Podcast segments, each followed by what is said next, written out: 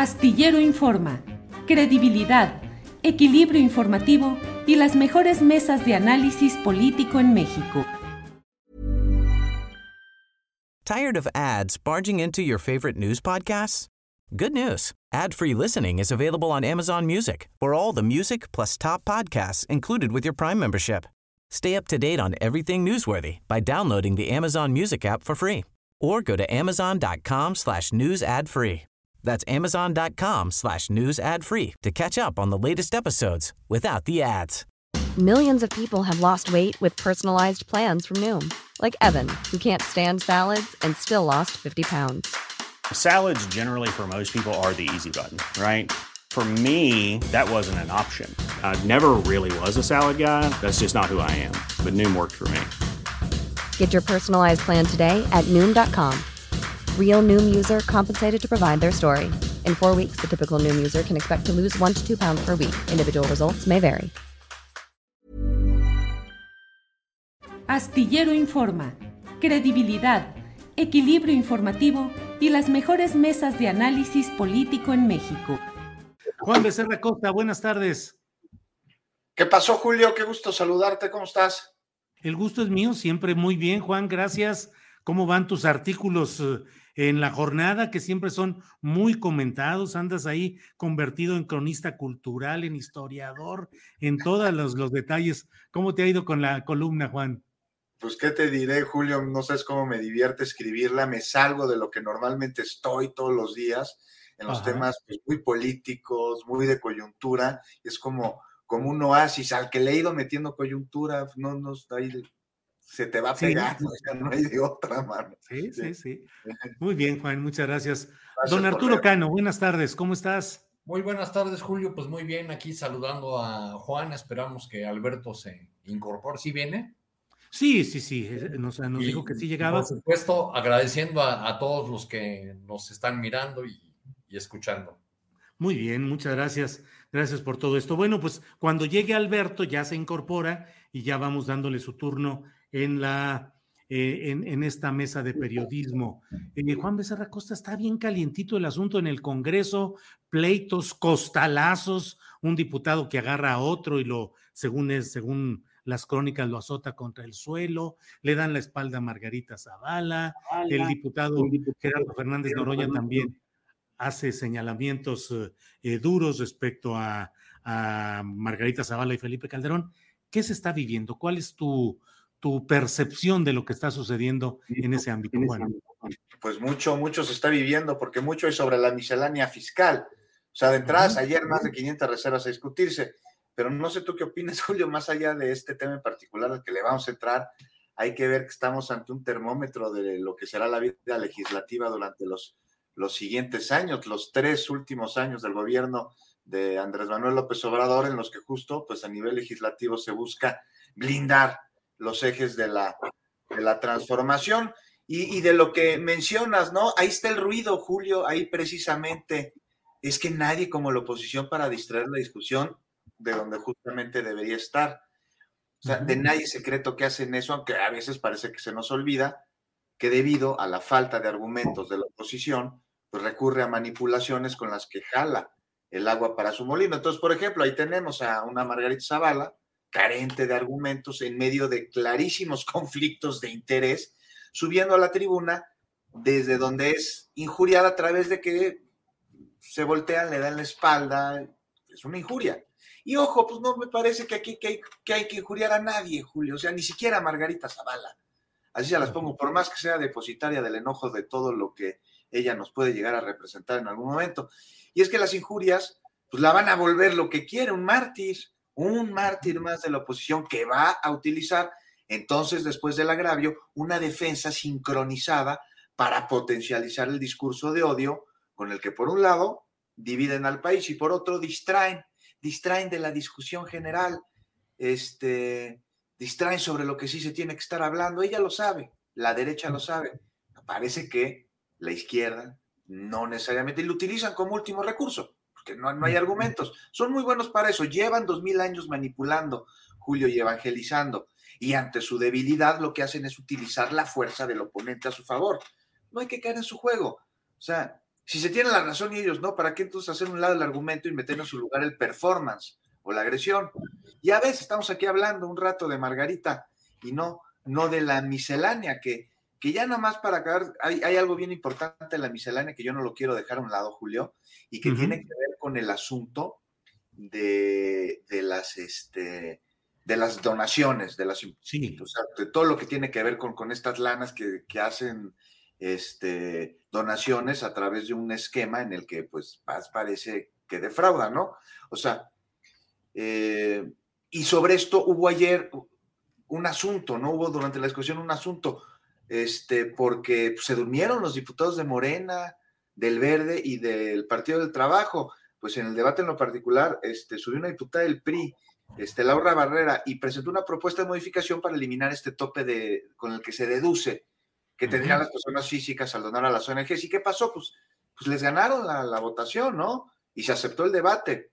Y, pues eso es como chamaqueada, ¿no? Eso es como de, de kinder, este es el tema pues, de, grilla, de grilla legislativa, pero ya en el tema de sustancia, o sea, el asunto de las donaciones y el altruismo, vemos algo que está hiriendo más que sensibilidades, intereses económicos. Y es que simular el altruismo para deducir impuestos, pues no es otra cosa que sacarse el dinero de un bolsillo para metérselo al otro.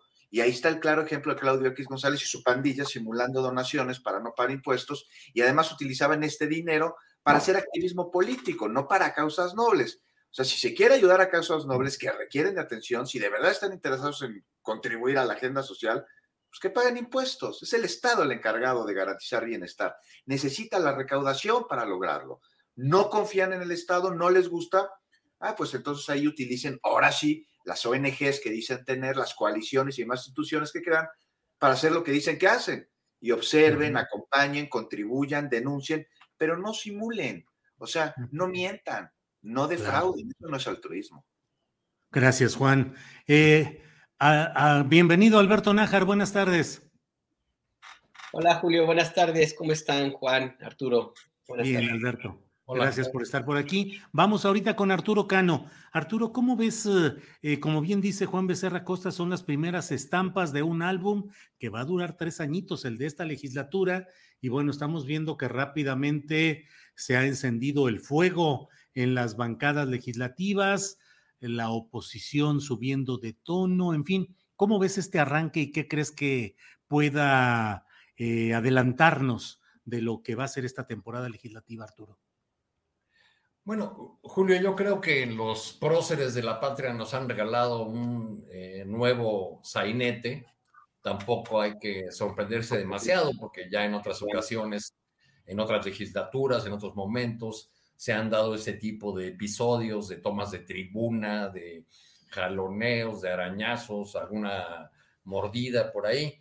Lo, que habría que destacar eh, ahora pues es que, que es una expresión de la de la polarización que, existe, lo que ocurre ahí en la Cámara de Diputados, y, preguntarnos eh, qué espera la oposición obtener de este comportamiento, porque durante largos años eh, la, el PRI y el PAN criticaron a las expresiones de la izquierda, particularmente al PRD, calificándolo de un partido rijoso, peleonero, eh, diciendo que sus tomas de tribuna y sus performances en, la tribuna de la Cámara de Diputados eran lo que impedía que la ciudadanía los tomara en serio eh, y por eso su condición minoritaria. Y ahora, pues están haciendo justo lo que, lo que hacían en otros momentos eh, los legisladores de una oposición que no tenía la mayoría para imponer o para eh, cambiar el rumbo de una resolución. Hemos visto en estas imágenes de la, de la cámara, pues gritos, sombrerazos, empujones eh, y algunas frases dignas de que sean estampadas en bronce, ¿no? Como la de esta diputada del PAN que eh, sí. no solamente llama hambreados a los legisladores de Morena y al propio presidente de la República, sino que además remata eh, con una frase para la historia, porque seguramente eso es lo que considera como eh, que esperan los ciudadanos que votaron por ella o que la llevaron a la Cámara, que llegue a la máxima tribuna para decir cosas como deberían besar el suelo donde nosotros pisamos, nosotros los neoliberales. Eh, me llama la atención que, que, la operación política en la Cámara de Diputados no esté atendiendo, no esté resolviendo, no, está, no esté dando salida a, a las inconformidades o a la necesidad que tiene la oposición de mostrarse como dura, como férrea, como opuesta al proyecto que ellos llaman destructor del presidente López Obrador. Eh, por lo demás, pues es simplemente una manera como eh, en la que el poder legislativo eh, y los diputados mismos pues se, se, dibujan a sí mismos frente a la sociedad, abonando a esa situación o a esa suma de, de circunstancias que tienen a los diputados como una, a la Cámara, una de las instituciones con menor credibilidad en todo el país. Gracias, Arturo Cano. Eh, Alberto Nájar. Alberto, si me permites, antes de seguir, déjame poner este video del cual ha hablado Arturo Cano. Lo tenemos, no sé si lo viste, de la diputada ahora panista eh, de apellido Castel Andrés, ¿tienes por ahí este video, por favor? Castel de oro, Castel. ¿Realmente quieren saber cuál es el meollo de todo esto? Es la recaudación, es la recaudación. A eso se está, exacto, hambriados, igual que su presidente, tomando la chequera del país como si fuera suya. Pobres ingenuos, a costa de los ciudadanos y del dolor de cada mexicano y de cada niño que ha llegado a vivir y a necesitar una organización civil. Eso es lo que está pasando. Y saben qué, también los autos chocolates. Y también los chicos de los 18 años que pretenden que ya vayan al, al SAT. Todo se limita a la recaudación. Un gran hambriado que no para de tragar y tragar y tragar el dinero de los mexicanos. ¿Qué hemos tenido a cambio? Eh? Díganme qué hay de diferente. Este recinto se creó gracias al gobierno neoliberal, donde ustedes están sentados también se ha pagado por gobiernos neoliberales. Deberían de estar besando el piso que nosotros pisamos, así de simple. ¿Cómo ven? ¿Cómo ves, Alberto Nájar? Mira, eh, la verdad que me molesta mucho este tipo de personajes, eh, porque, bueno, son ridículos y, cada, y, son, digamos que cada una de sus palabras la, pinta sola a esta, a esta mujer, ¿no? A esta diputada.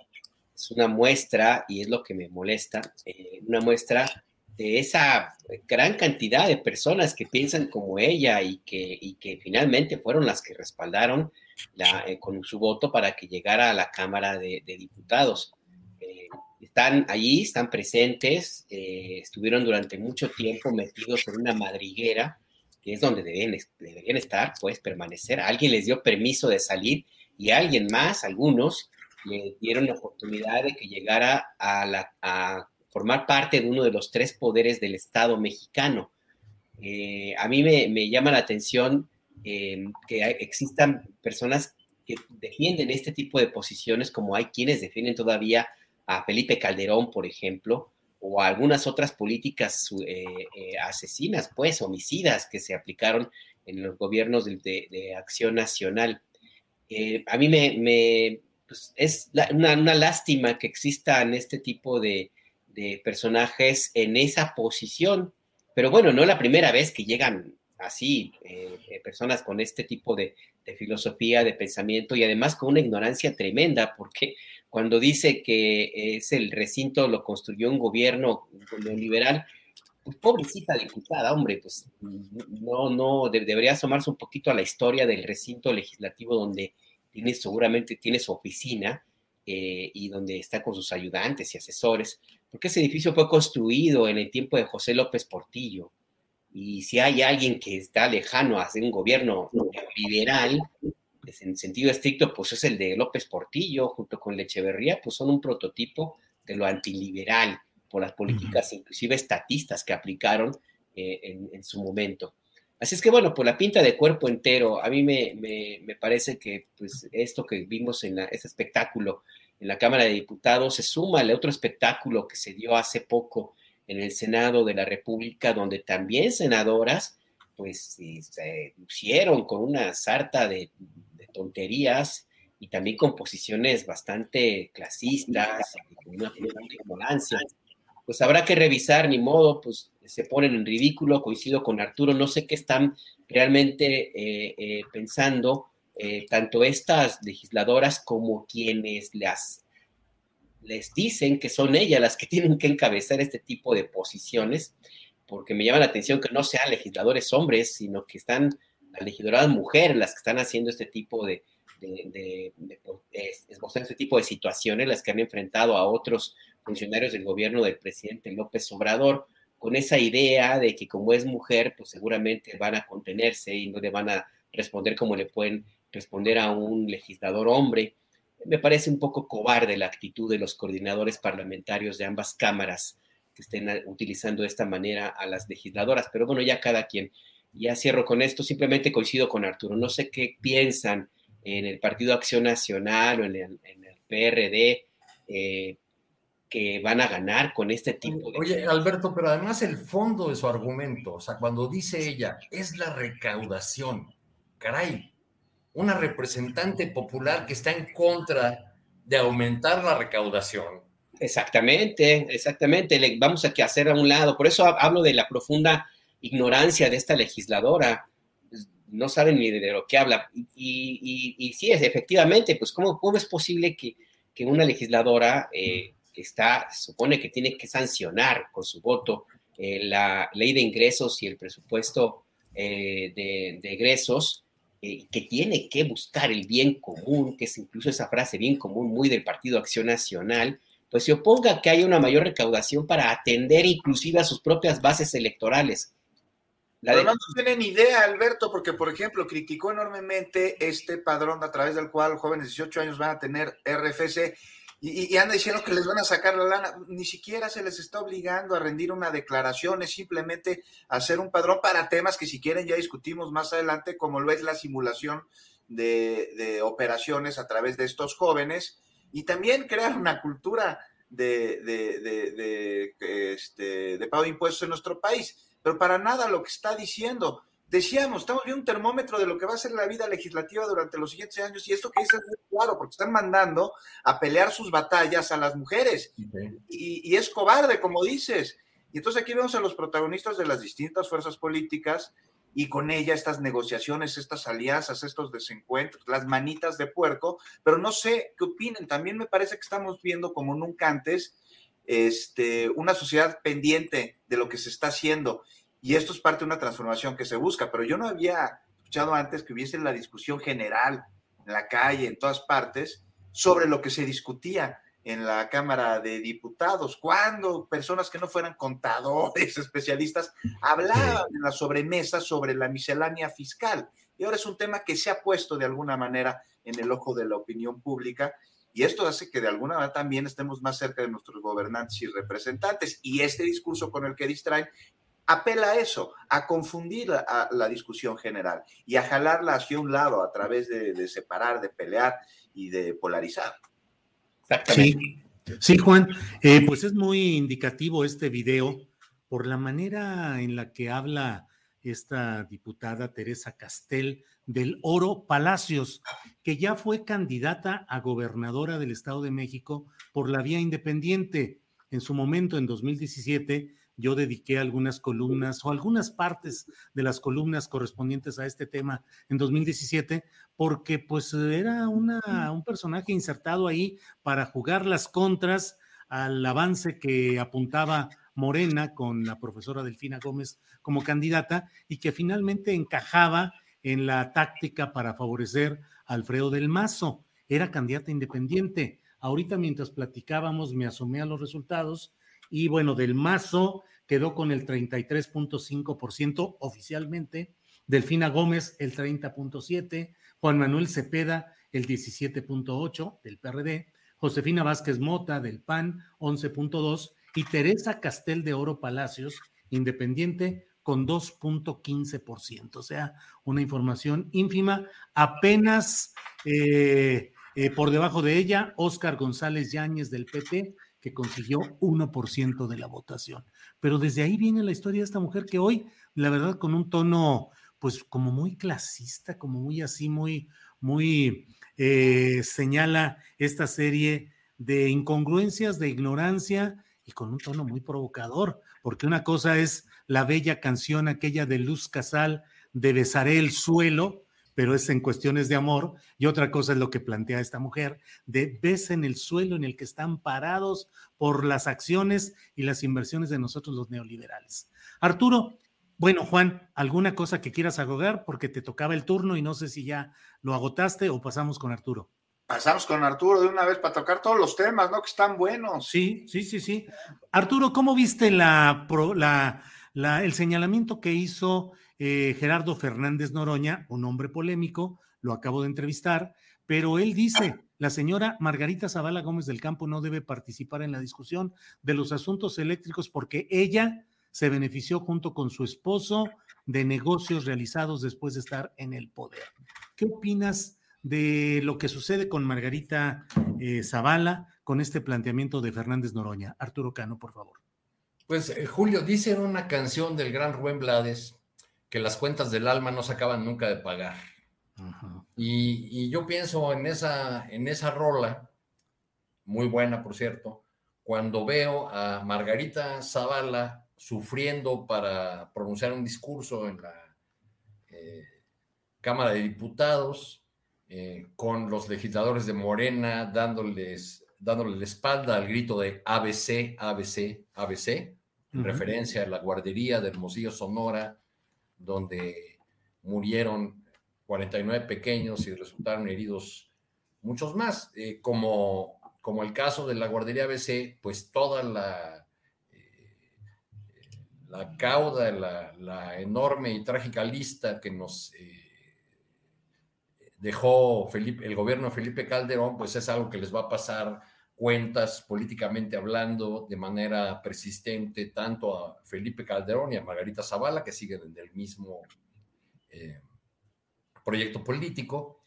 Este, creo que, que si que la declaración de Franz Noroña pues tiene la intención de eh, política de recordar el hecho de que una vez que dejó la presidencia entre otras cosas, Felipe Calderón se dedicó a ser consejero de empresas a las que siendo presidente de la República benefició con contratos públicos mega millonarios, ¿no? Con compritas, ¿no? Con pequeñas estafas, ¿no? Con el moche chiquito de, unos clips y la papelería que se compraba para alguna dependencia, sino con, con negocios enormes.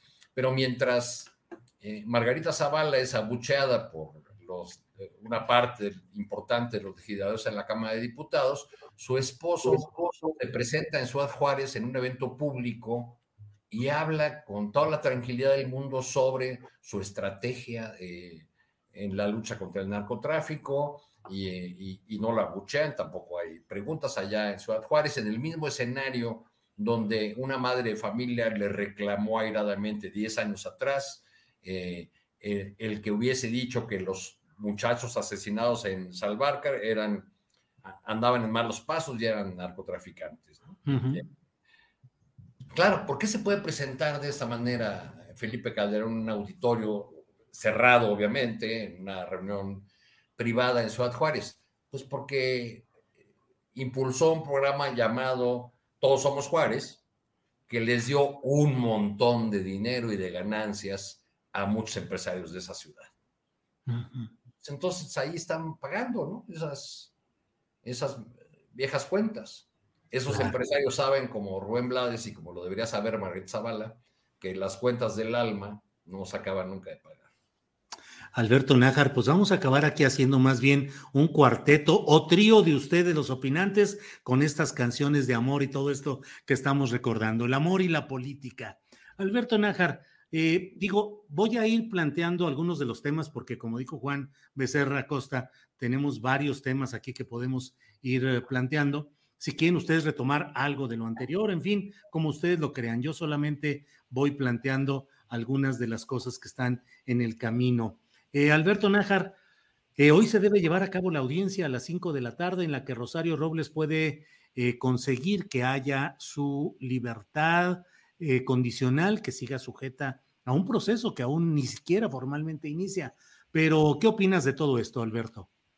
Antes de, darte mi, opinión sobre este tema, me, acordé ahorita que mencionaba Arturo la canción de, Rubén Blades y que decías tú vamos a, terminar haciendo un trío hablando del amor y la política. No dejé de pensar en una canción que definiría muy bien a, este, a estos personajes de los que hablamos y pues, particularmente este cínico, profundamente cínico de Felipe Calderón que va se atreve a ir a Ciudad Juárez, la ciudad que él provocó. el, rey de chocolate. No, no, no, no, yo estaba pensando en esa, en esa frase de, de Paquita del Barrio, esa de rata de dos patas. rata de dos patas, me estás oyendo, Felipe. Una de, la de hipócrita, ¿te acuerdas? Perverso, te burlaste de mí con tu sabia fatal, me emponzoñaste. De, hecho, eh, hubo un tiempo que Fernando Noroña, en 2007, después de la que Calderón fue impuesto en la presidencia, que iba a Los Pinos y ponía música y hacía un montón a la, a caí Fernando Noroña fuera de la residencia de Los Pinos. Yo siempre estuve tentado en sugerirle que le pusiera esa canción de Lupita D'Alessio, donde decía una, una de las frases donde lo definía perfectamente, ¿no? Que le decía que era un falso enano rencoroso y no ah, sé sí, sí, sí, sí, claro, claro. Falso enano rencoroso, sí, claro. Sí, porque es una definición clara. Para la próxima nos traemos a Rodrigo a la cadena y que, Ándale. Que vaya poniendo fondo musical a cada comentario. Y hacemos unas tertulias político eh, románticas. nos echamos en la nochecita ya tranquilos porque ahorita a mediodía pues todavía no, no hay manera de entonarnos, pero ya en la nochecita podríamos hacer alguna tertulia romántico-política. Alberto, adelante, por favor. Sí, sí, bueno, ya para rápidamente, sobre Rosario Robles, yo creo que este tema hay que anotarlo eh, en la lista de los errores, omisiones, pifias del fiscal Alejandro Gertz Manero porque si al ratito, dentro de unas, que serán tres horas el, eh, que inicia la audiencia, el juez de control establece que efectivamente los argumentos que presentó la Fiscalía General de la República para mantener la prisión preventiva de Rosario Robles, eh, pues no son suficientes para que siga en prisión, pues se tendrá que irse, como insisto, esta, esta determinación del juez directito a la lista de lo que no ha logrado concretar la Fiscalía General de la República de Gertz Manero porque pues tuvo que haber eh, presentado argumentos más sólidos de los que, eh, de los que se plantearon en el, expediente. Eh, y también, ni modo, pues tendrá que anotarse en la lista de lo que no ha podido concretar el gobierno del presidente López Obrador dentro de una de sus principales cruzadas, que es la lucha contra la corrupción. si sale Rosario Robles de prisión, va a ser presentado su caso como una profunda derrota para el presidente López Obrador, porque ya veo a todos los medios tradicionales en nado sincronizado, eh, tratando de estirar la liga y publicando todo lo que usted imaginen, pues para presentar esto como, como una derrota, insisto, para el presidente. Y claro, el principio de la victimización de Rosario Robles, que habrá que revisar con profundidad su caso, yo sí creo que, tiene, hay elementos para, que se le una, una, responsabilidad eventualmente, una sentencia, pero no es la única. Habrá que revisar los otros colaboradores que tendrían que estar también al menos en prisión.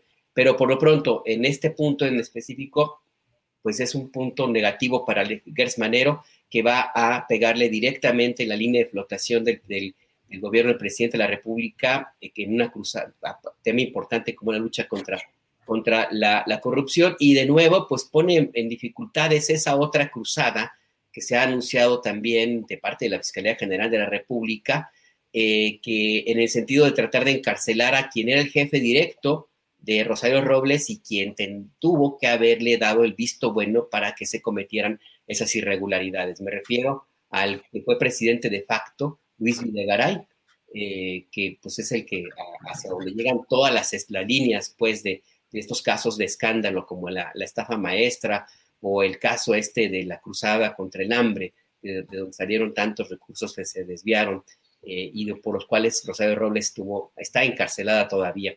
Así es que pues ni modo, pues el saldo es negativo si sale Rosario Robles, independientemente de que al final del día sea sentenciada eh, por alguna causa por el juez, por lo pronto ya esto se va a tener el sabor de una victoria para la oposición y una derrota para el presidente López Obrador. y va a ser así porque muy pocos van a reparar en que es una pifia del fiscal y no tanto del presidente de la República. Gracias, Alberto. Juan Becerra Costa, fíjate que a mí una de las cosas que me produce repugnancia es el hecho de que saqueos a la nación como el de la estafa maestra, en la que desde mi punto de vista y con la lectura de lo sustancial de los expedientes judiciales correspondientes, pues parece tener un protagonismo principal la señora Robles Berlanga. Pero como que en su caso y en otros más, las pifias, los errores, la incapacidad de comunicar adecuadamente las cosas de parte del gobierno federal y su incapacidad de instancias, en este caso eh, la Fiscalía General de la República, para procesar adecuadamente estos casos, terminan construyendo falsas heroicidades de estos personajes de los cuales se olvida lo sustancial, que es el enorme saqueo por miles de millones de pesos, y se entra al momento en el cual, pues efectivamente se cometió una injusticia grave porque con una credencial que parece que dicen que se fabricó o que se habilitó para tener un, un domicilio extra de la señora Robles Berlanga, pues se le vaya a dejar en libertad en este proceso y efectivamente se va perdiendo la dimensión de lo importante del daño profundo a la nación y se entra al revoloteo de opiniones y mediático en el cual efectivamente ya deben estar listos los ejércitos eh, eh, mediáticos eh, distractores para construir el nuevo heroísmo de la señora Robles Berlanga. ¿Qué opinas, Juan? Pues que es lamentable, Julio, que en el cumplimiento de la ley se comete injusticia por la falta de capacidad de la fiscalía. ¿Qué es lo que acabas de decir? ¿No? Se va a cumplir la ley posiblemente cometiendo una injusticia. Vamos a entrarle de lleno, pero ¿qué te parece eh, si así hablamos sobre Rosario Robles un poquito? Hacemos una pequeña reflexión antes de todo esto, porque es muy, muy, ¿cómo te podré decir? Dejen ver, deja este, ver muy en claro todo, todo este entramado de corrupción, porque resulta increíble pensar que cómo pasas de ser maestra en desarrollo rural, incluso fundadora del PRD en 1989, de ese partido que nace el Frente Democrático Nacional, y luego 30 años después ser cabeza de una estafa que desfalcó a millones y millones a costa de los más pobres y del hambre, Julio. Y ese Rosario Robles Berlanga muestra clara clarísima de la corrupción que puede ejercer el poder en las personas. O sea, pasó de formar parte del grupo al que Salinas le arrebató el poder en 88, a través de un fraude, este, al ponerse después una banda presidencial en casa de Salinas y luego formar parte de su mafia del poder y orquestar para los suyos un fraude, Julio, de dimensiones gigantescas que todavía ni siquiera sabemos hasta dónde llega y por el cual hoy está detenida. Veremos, veremos si se le aplica una medida cautelar para llevar el caso en arresto domiciliario y de ser así, Julio, regresando a lo que tú me decías al inicio de esta intervención, el Poder Judicial estaría cometiendo injusticia con el pueblo de México. Ahora, es trabajo de la Fiscalía que no se cometa esta injusticia a nombre de la ley, porque, ojo, no es lo mismo ley que justicia. A veces el, el orden se impone a la justicia, a veces se cometen injusticias en cumplimiento de la ley. O sea, por ejemplo, cuando una carpeta de investigación está mal integrada, cuando se viola el debido proceso y el imputado es culpable de la comisión de un delito. O sea, algo que estamos viendo repetidamente, no de la fiscalía de ahora, ¿no? Que mucho se puede decir de la fiscalía de ahora. Esto, esto es más añejo aún. Por eso urge celeridad en la aplicación de la ley. Por eso urge que, que, que, que la fiscalía se le quite este rasgo reumático que, con el que parece amorcillada porque es algo de lo que se aprovechan los intereses ajenos a la justicia, los delincuentes impunes que encuentran tácticas dilatorias, eternas, y muchas veces en complicidad con impartidores de justicia, no hay duda. Esos que, por ejemplo, han convertido al amparo en una herramienta jurídica para que, que o sea, era para protegernos contra una arbitrariedad de la autoridad, se ha convertido en una herramienta de impunidad. Y por ello, porque lo sabemos, por todo esto la fiscalía debe ser más pulcra, más contundente, más rápida y no permitir que recovecos legales sean elementos de injusticia en el cumplimiento de la ley misma. Una raya más a la fiscalía de Gertz Manero. A ver, a ver el tiempo cuánto le da para que le sigan poniendo rayas. Gracias, Juan Becerra Costa. Arturo Cano, Rosario Robles, Ramón Sosamontes, que fue otro personaje siempre adosado al camino burocrático de Rosario Robles, personajes de izquierda, con formación política de izquierda, partícipes en los partidos de la izquierda electoral. Eh, Emilio Cebadúa, que no creo que lo podamos calificar como de izquierda, pero un hombre aparentemente progresista, fue consejero del IFE, del, del IFE en su momento, claro. Te quiero preguntar, Arturo, ¿Cuántos casos hemos visto de diputados, senadores, gobernadores, presidentes municipales que llegan al poder o secretarios de Estado, ocupantes de carteras y por muy izquierda, por mucha revolución que tengan en el canto bohemio o en la, el discurso retórico, a fin de cuentas, la corrupción parece algo que logra derribar incluso las barreras morales e ideológicas de alguna parte de la propia izquierda. ¿Qué has visto en ese camino, Arturo? Bueno, decía eh, uno de los clásicos del PRI, Guillermo Martínez Domínguez. Tired of ads barging into your favorite news podcasts? Good news. Ad-free listening is available on Amazon Music for all the music plus top podcasts included with your Prime membership. Stay up to date on everything newsworthy by downloading the Amazon Music app for free or go to amazon.com slash news ad free. That's amazon.com slash news ad free to catch up on the latest episodes without the ads. Millions of people have lost weight with personalized plans from Noom, like Evan, who can't stand salads and still lost 50 pounds. Salads, generally, for most people, are the easy button, right? For me, that wasn't an option. I never really was a salad guy. That's just not who I am. But Noom worked for me. Get your personalized plan today at Noom.com. Real Noom user compensated to provide their story. In four weeks, the typical Noom user can expect to lose one to two pounds per week. Individual results may vary.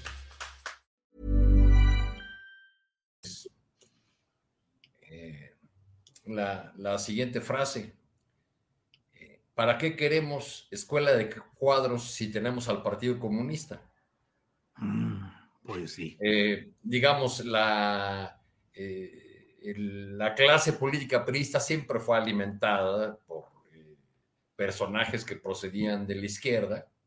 Eh, no, no es el de Rosario Robles el, primer caso. Su caso es interesante porque ella fue muy cercana a la familia Cárdenas. Eh, digamos, la carrera política y los lugares a donde llegó Rosario nos explicarían sin esa cercanía con la familia y eh, sin la decisión del ingeniero Cárdenas de nombrarle secretaria de gobierno cuando asumió la jefatura en 1997. Eh, el tránsito de Rosario ha sido más de la maestría, como decía Juan, de la maestría en Derecho Rural al PRI. A mí me sorprende que ahora desde la cárcel cite la Biblia. Entonces, más bien hablaríamos de un tránsito del libro rojo al, al Salmo 91. este, dice el Salmo 91, y Él te librará del lazo del cazador, de la peste destruidora. Quizá lea eh, eh, la Biblia, ahora Rosario Robles, con la misma pasión que en sus años del CCH o de la Facultad de Economía de la UNAM leía la literatura del marxismo-leninismo pensamiento Mao Zedong. Tuvo como colaborador, ya lo señalabas, a Emilio Cebadúa, a quien recientemente hemos visto en fotos en las redes sociales, eh, desayunando muy tranquilamente en restaurantes, mientras que Rosario Robles decidió eh, ser leal a un clan, a un grupo político que, que decidió a su vez abandonarla a, a su suerte. Mucho se ha dicho sobre el exceso de mantener, eh, de, llevar la prisión para mantener este, eh, el, proceso en su, en su contra. Se va a definir en unas horas eh, cuál es el destino. Por las evidencias que hemos leído, por lo que escriben los colegas que se dedican a tratar estos asuntos judiciales, pues parece ser que ella podría haber llevado este proceso en, en libertad, este, porque le ha resultado, como dibujabas al principio, le ha resultado o puede resultar ya contraproducente para la 4T eh, el hecho de que desde prisión Rosario Robles se victimice. Estaríamos viendo un proceso de construcción de un mártir opositor en lugar de la necesaria justicia y eh, eh, el esclarecimiento de todo ese entramado de la estafa maestra y otros asuntos que, de los cuales se tienen muchísimas evidencias periodísticas eh, y, judiciales. Este, pero eh, parece ser que aquí privaron otros criterios. Me recuerda esta situación de Rosario Robles y algunas otras de las actuaciones del fiscal Gertz. Eh, algo que me contaron hace muchos años y que publiqué cuando Francisco Javier Salazar ocupó la Secretaría del Trabajo en sustitución de Abascal, quien Carlos Abascal. la gobernación, reunió a los, sus principales colaboradores y asesores eh, y les empezó a hablar de, que, de lo difícil que iba a ser llenar los zapatos de Abascal, que era una figura eh, muy importante y muy pesada en el gabinete de, de Vicente Fox. Entonces, como le preocupaba mucho cómo llenar esos zapatos, preguntó a todos, ¿a cuál líder sindical podemos meter a la cárcel? Y ahí se tomó la decisión de proceder legalmente contra Napoleón Gómez Urrutia, hoy senador de la República. Bueno, Arturo, Arturo, gracias, Arturo Cano. Alberto Nájar, ahí nos, nos van quedando varios temas pendientes. Insisto, si quieres retomar algo de lo que se va hablando, obviamente, adelante. Pero te pregunto también, ¿Cómo ves este tema de Iván Reyes Arzate, el policía que formó parte del círculo cercano de Genaro García Luna, que se reconoce culpable de tráfico de cocaína hacia Estados Unidos? Eh, al menos lo hace, según lo que leí, en un episodio relacionado con 2016, ya con Enrique Peña Nieto en Los Pinos, pero que desde luego todo indica que afectaría al propio Genaro García Luna en la etapa del calderonismo, ya que él era pieza de ese entramado. ¿Qué opinas, Alberto? Sí, es definitivo que eh, Genaro García Luna encuentra, encontraría en la confesión de su ex colaborador un elemento más para que lo mantengan en prisión y que le puede inclusive hacer más difícil que llegue a alguna negociación si es el caso que, tendría, que, que buscaría Genaro García Luna. Reyes Arzate era uno de los eh, colaboradores cercanos de García Luna, sobre todo en un tema que ha pasado un poco desapercibido eh, y que se reveló desde hace ya algún par de años, entiendo, eh, cuando, se inició el proceso judicial en contra de este personaje, que era uno de los contactos hacia carteles de narcotráfico y en particular a uno que se conoce como el Seguimiento 39 en su momento fue definido por la DEA como el cartel de carteles y que juega un papel un poco extraño dentro de la narrativa de lo que se nos ha planteado de cómo funcionan las organizaciones de delincuencia organizada, porque lo mismo hacía negocios con los Zetas que con el cartel de Juárez, que con el cartel de Sinaloa, que con los Beltrán Leiva, con la banda del Chapo, con la banda de Mayo.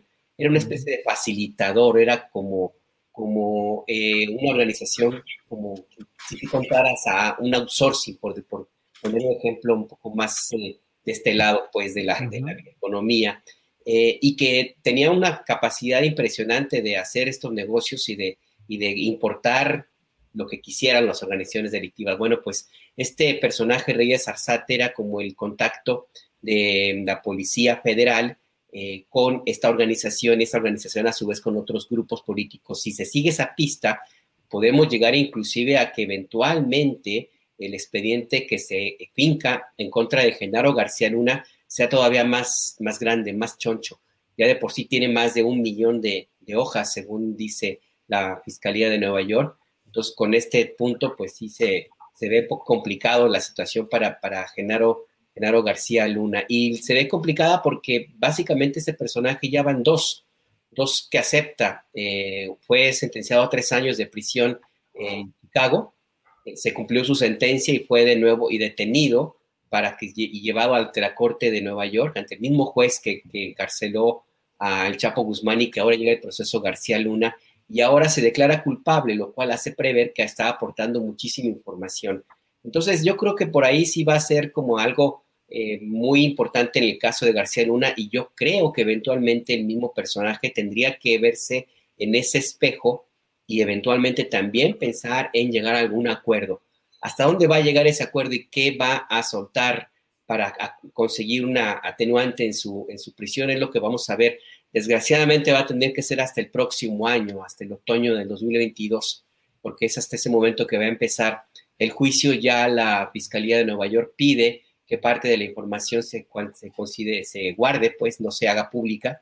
Así es que, pues, si estábamos esperando que fuera un proceso muy mediático como el de Chapo Guzmán, a lo mejor no lo vamos a tener. Quien tiene que estar eventualmente también eh, pensando en que ya tal vez no debería dar, irse tanto de paseo, es este sujeto apellidado Calderón Hinojosa, porque si bien en México ahí no hay como mucha determinación para que rinda cuentas, pues en Estados Unidos no, tienen ese prejuicio. Y es por, eh, no descartemos la posibilidad de que, de que, Calderón Hinojosa sea por lo menos que le peguen un susto, pues, como le pasó con el general Salvador Cienfuegos. Ojalá que fuera así, pero bueno, quién sabe yo, la verdad que los milagros a veces como que tardan mucho en llegar, Híjole, Alberto, claro que tardan mucho en llegar y en la cuestión de las políticas y de los asuntos públicos, los milagros a veces son pues muy complicados de manera natural, Alberto. Gracias.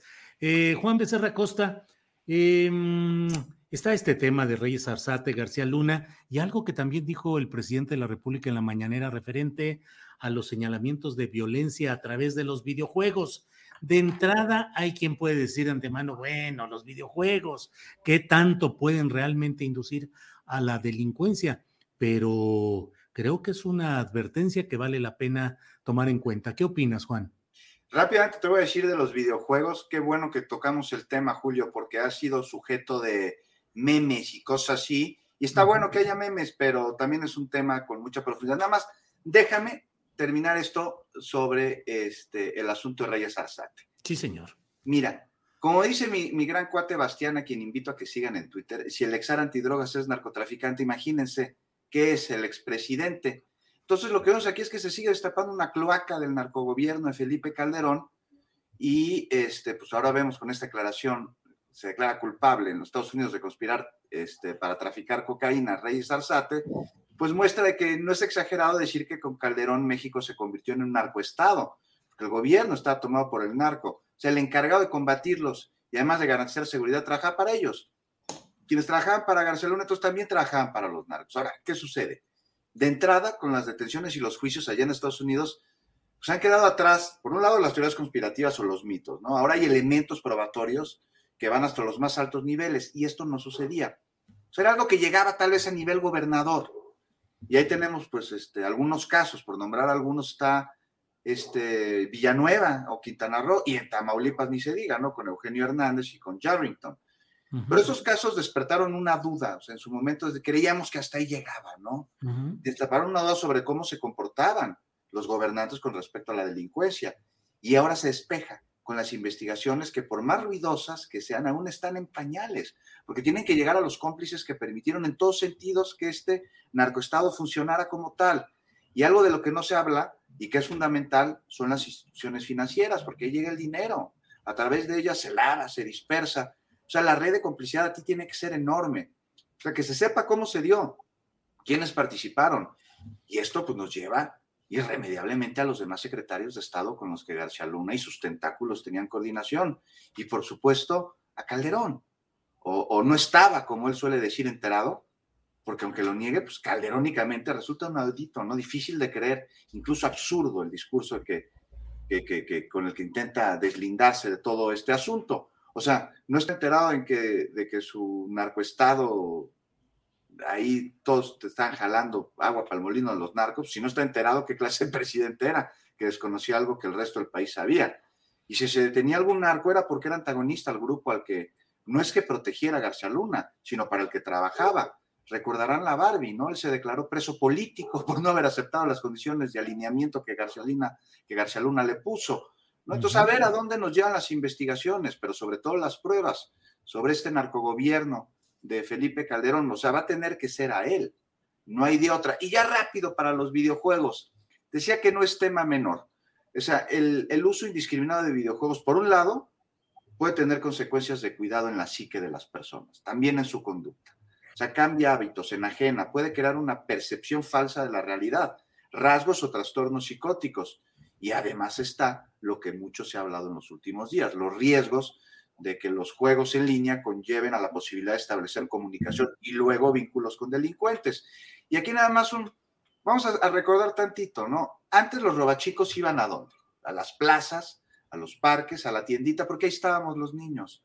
Ahí andábamos en bici, jugábamos fútbol, y eso, pues, era algo muy distinto a lo que sucede hoy, porque los robachicos ahora están en los videojuegos en línea, porque ahí es donde están los niños.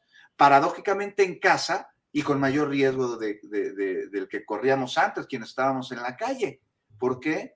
Pues porque en la calle nos cuidaban y ahora al estar los niños en casa existe la falsa percepción de que pues están seguros eh, con las cuatro paredes que los rodean. Oye, Juan, pero una cosa es eh, dar recomendaciones de ciberseguridad, lo cual me parece muy bueno del lado del gobierno, y otra cosa es plantear que los videojuegos crean gente violenta.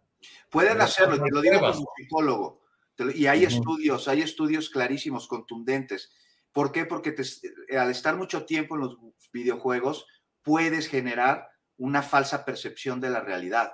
Y entonces ves a los chavitos que salen a la calle a los 16 años cuando se empiezan a prestar el coche y, atropellan a alguien. No tienen la conciencia totalmente clara sobre el daño que le pueden hacer a esa persona, porque es una... cuando, le preguntaron a Michael Moore, el documentalista gringo que hizo esta maravilla de, la matanza de Columbine. Así es. Si había sido por los videojuegos, porque los chavos que hicieron esa matanza eran jugadores de videojuegos, dijo, pues también pudo haber sido el boliche.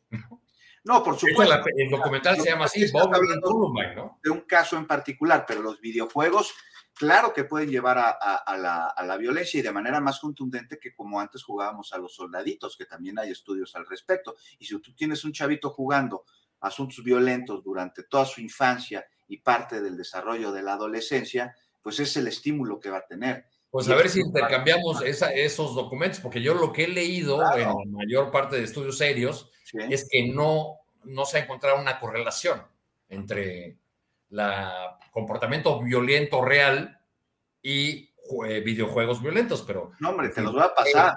Eso, permite, o sea, eh, finalmente esta argumentación del presidente, independientemente del informe que dio Rosa Isela Rodríguez, hablando de un caso específico y de las consecuencias que tuvo la falta de supervisión sobre unos niños que se conectaron a uno de sus videojuegos, independientemente de eso, no hay, no parece haber pruebas. Eh, y, y eso se presta a que ataquen al presidente y digan, ah, pues es conservador y ahora le va a echar la culpa eh, a otras cosas. Este, no, pero a mí me parece que, que, ahí la discusión se, se, va hacia un lado. Si hay estudios y te los voy a hacer llegar claro sobre cómo es, un tema, es un tema que yo creo que hay que volver y debatir, ¿no? sí, no, no, o sea, no es que genere violencia, sino puede generar. Oye, eh, como psicólogos jamás podemos determinar de esa manera. Nosotros podemos sugerir de acuerdo a la evidencia. Pero sí, sí hay evidencia que sugiere que pueden crear conductas. Pero aquí ya lo que, lo que estaba hablando es del otro riesgo, y es el de estar en contacto con personas este, delincuentes. Decía que antes eh, eh, salíamos a los parques y ahí nos cuidaban, y ahora los niños están dentro de las casas y entonces como están dentro de la casa, pues no los cuidan, cuando claro que los tienen que, cuidar, porque ahora los mañosos entran por la banda ancha y entran a los audífonos. Ni siquiera estamos escuchando lo que están eh, hablando, lo que está diciendo nuestros hijos porque traen audífonos, nadie se entera. O sea, aquí la pregunta sería cómo enfrentar los riesgos de los videojuegos, que es lo que está planteando el presidente. O sea, nos guste o no se ha convertido en lo que antes fue el patio de juegos. Y sacar a los niños del videojuego hoy no se puede porque sería alejarlos de sus amigos y de las actividades que ellos realizan. Sería Por eso habló de autolimitarse, ¿no? No, de claro, medidas que tomen los padres. Imagínate, imagínate, Arturo, si hay un chamaco al que se le prohíbe entrar a la consola de juegos y se le lleva al parque, o sea, ¿quién- ¿con quién va a jugar en el parque? Pues con nadie, porque sus amigos van a estar en la consola. Es el mundo que les tocó vivir, son las herramientas que les tocó usar. Entonces será a través, como siempre, ha sido o debería ser de la comunicación familiar y el monitoreo.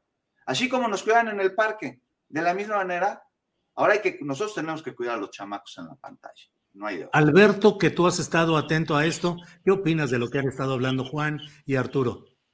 Mira, en el tema de los videojuegos es que hay mucha polémica porque hay dos puntos de vista, como lo acabamos de escuchar ahora mismo con Juan y con, y con, y con Arturo. A mí me llama la atención lo que eh, planteó Arturo en el sentido de que el argumento que se dio en la mañana pues ya se presta polémica, eh, porque también inclusive el mismo presidente de la República hay una frase que pasó como desapercibida y que no creo que le ayude mucho cuando dijo, pues es que por eso es que insistimos en que vayan a la escuela y para que lo saquen del Nintendo y no sé qué. Está todo muy, muy politizado. Aquí hay una cuestión básica que me parece que también hay que, no hay que perder de vista, independientemente de los, de los videojuegos que tengan o no esta, esta- este tipo de, de encauzamiento a, un, a una forma de actuar de quienes los utilizan de forma intensiva, ojo, porque no estamos hablando de quien juega de vez en cuando, no hay que olvidar que hay por lo menos una o dos generaciones de adolescentes, de niños, de mexicanos, que nacieron sin y que han crecido sin conocer otra cosa más que violencia.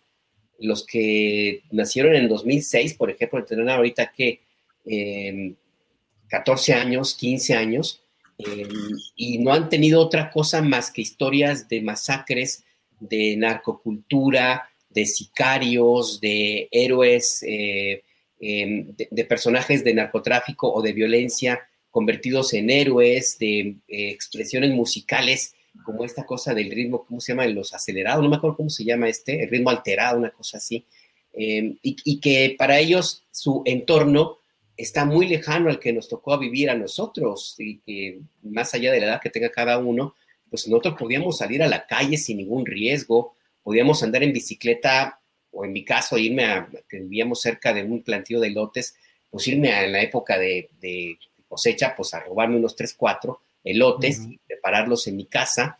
Eh, eso ya no existe. Eh, mi hija pues no tuvo esa libertad porque pues estábamos muy en la idea de que si salía a la calle sola, como lo hacíamos nosotros, la- algo le podía ocurrir. Y ese es el tema, que tenemos ya varias generaciones de mexicanos que viven con la violencia como parte de su escenario cotidiano. Y yo no sé hasta qué punto eso puede facilitar o no que el utilizar un videojuego le sea algo familiar. No sé si esto sea una consecuencia de o, qué papel puede llegar a tener, pero creo que es importante revisar, más allá de- del Nintendo o del Xbox o como se llame, el país, el país, las calles, las sociedades, las ciudades, las comunidades, donde la violencia se ha convertido en norma, en compañera permanente y todo hace indicar que va a seguir aquí por mucho tiempo. Híjole, bueno, pues son las 3 de la tarde con un minuto. Invito a quienes nos acompañan para que sigan con nosotros porque Adriana Buentello y un servidor vamos a analizar y a comentar las notas relevantes del día. Entre otras, el anuncio. Por favor, quédese y acompáñenos con este anuncio que ha hecho Gustavo de Hoyos y eh, eh, Claudio X González de que sí por México está tejiendo un acuerdo para una gran alianza entre PAN, PRI, PRD y Movimiento Ciudadano que gane las elecciones presidenciales en 2024 y, dicen ellos, que conforme el primer gobierno de coalición en la historia del país. De eso y de otras notas hablaremos terminando esta mesa. Y Juan Becerra Costa, pues ya en este tramo nos queda como un minutito para el postrecito del que luego hablamos, que es un postrecito a veces dulce, a veces amargo, es decir, lo que quieras añadir ya en esta breve intervención final, por favor, Juan. Pues además del agradecimiento contigo, Julio, y con todos los que nos están escuchando, pues rápidamente nada más, es una ma- maravillosa la feria del libro del Zócalo Capitalino. Una maravilla, rompió récord de asistencia, el primer gran evento después de la pandemia, que seguimos en pandemia, por supuesto, pero después del confinamiento. Y pues con esto se acaba el mito de que los mexicanos no leemos. Lo que pasa es que el libro no era tan accesible y ahora había descuentos maravillosos, se regalaron un chorro de libros y veías a las personas pues no guardándolos o no utilizándolos como adornos en sus libreros, sino leyéndolos. Entonces, pues más, más ejercicios como este y vendrá uno en la Ciudad de México que se llama Ciudad Lectora, donde van a llevar feria del libro a las colonias y a los barrios. Entonces, pues ahí pues, las personas que estén interesadas, pues, acérquense con ellos ahí, con la brigada de para leer en libertad también, para que les hagan saber pues a dónde quieren que lleven libros. Híjole, Juan Becerra Costa, cierto. No puedo evitar esta expresión. Qué chulada ver lo que sucedió en la Feria Internacional del Libro del Zócalo. Filas, según me platicaron, para entrar a algunos de los lugares donde se vendían los libros. Toda la gente con un montón de, de material comprado o regalado, pero la lectura, la lectura y además otro tema del cual ayer hablé con Rogelio Hernández López, periodista de larga experiencia, sobre la incorporación de nuevas voces de periodismo, tanto de mesas como de programas. Estuvieron los periodistas, estuvieron ustedes, estuvo Ernesto Ledesma, eh, eh, Alberto Nájar, en fin, fue maravilloso el ver eh, nuevas voces y la incorporación de un periodismo distinto en todo esto. Gracias, Juan. Arturo Cano, postrecito, por favor, de lo que usted desee.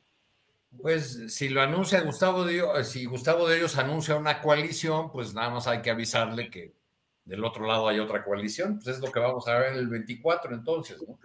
Ya las cosas se van acomodando, tenemos PRI, PAN, PRD, MC, a ver qué le hace esa declaración al ego de Dante Delgado porque no creo que el dueño del MC así tan facilito deje que los empresarios eh, o los gerentes eh, dueños de esta coalición Va por México se le anticipen en los anuncios. Pero pues entonces del otro lado hay una coalición formada por Morena y sus aliados, el Partido del Trabajo, el Verde, lo que se acumule. Lo que se acumule, pues sí. Ahora sí, dos polos en el escenario partidista y electoral. Gracias, Arturo. Alberto Nájar, por favor, el postrecito en esta parte de la mesa. Sí, ojalá que este anuncio de Gustavo de Hoyo sirva para que Dante Delgado, pues ya por lo menos sea, ah, sea un poco más abierto a escuchar las propuestas de Morena y que eh, por lo pronto, ojalá ayudar a destrabar este tema de la República ahí en la Cámara de Diputados. Y sí estaba cantado que iba a ser dos, dos grandes proyectos, dos grandes coaliciones. Eh, no les funcionó el 6 de junio, yo habrá que ver qué, cuál puede ser la diferencia en 2024 si tomamos en cuenta que pues 17 estados de los 32 están gobernados por Morena. Eso no garantiza, por supuesto, que van a respaldar al presidente de la República, porque el trabajo para postular candidatos por parte, por parte de Morena fue tan descuidado que pues nada más hay que recordar lo que pasó con Lili Telles. Pero bueno, por lo menos ahí está ya el escenario y pues habrá que ver. Y un punto rapidísimo, no hay que perder de vista las imputaciones que va a hacer la Fiscalía General de Ciudad de México en torno al, accidente en la línea 12 del metro.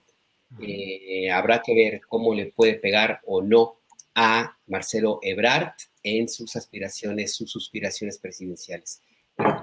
nos falta tiempo, ya veremos. Sí, sí, sí, nos falta tiempo. Alberto, muchas gracias. Juan Becerra Costa, muchas gracias por esta ocasión. Buenas tardes. Abrazo a todos. Arturo Cano, gracias y buenas tardes. Buenas tardes y abrazo a todos. Alberto Nájar, gracias y buenas tardes. Igual, abrazo a todos, gracias. Puro abrazo aquí. Abrazos y también grandes opiniones, no solo balazos. Muy bien, gracias. Nos vemos. Para que te enteres del próximo noticiero, suscríbete y dale follow en Apple, Spotify, Amazon Music Google o donde sea que escuches podcast. Te invitamos a visitar nuestra página julioastillero.com. Tired of ads barging into your favorite news podcasts? Good news. Ad-free listening is available on Amazon Music. For all the music plus top podcasts included with your Prime membership. Stay up to date on everything newsworthy by downloading the Amazon Music app for free or go to amazon.com slash news ad free. That's amazon.com slash news ad free to catch up on the latest episodes without the ads. Inflation, student debt, recession, mortgage rates. Your employees have a lot on their minds. Offer them financial well-being support from Vanguard well on your way at institutional.vanguard.com. All investing is subject to risk. Advice provided by Vanguard Advisors Inc., a registered investment advisor. Para que te enteres del próximo noticiero, suscríbete y dale follow en Apple, Spotify, Amazon Music, Google o donde sea que escuches podcast. Te invitamos a visitar nuestra página julioastillero.com.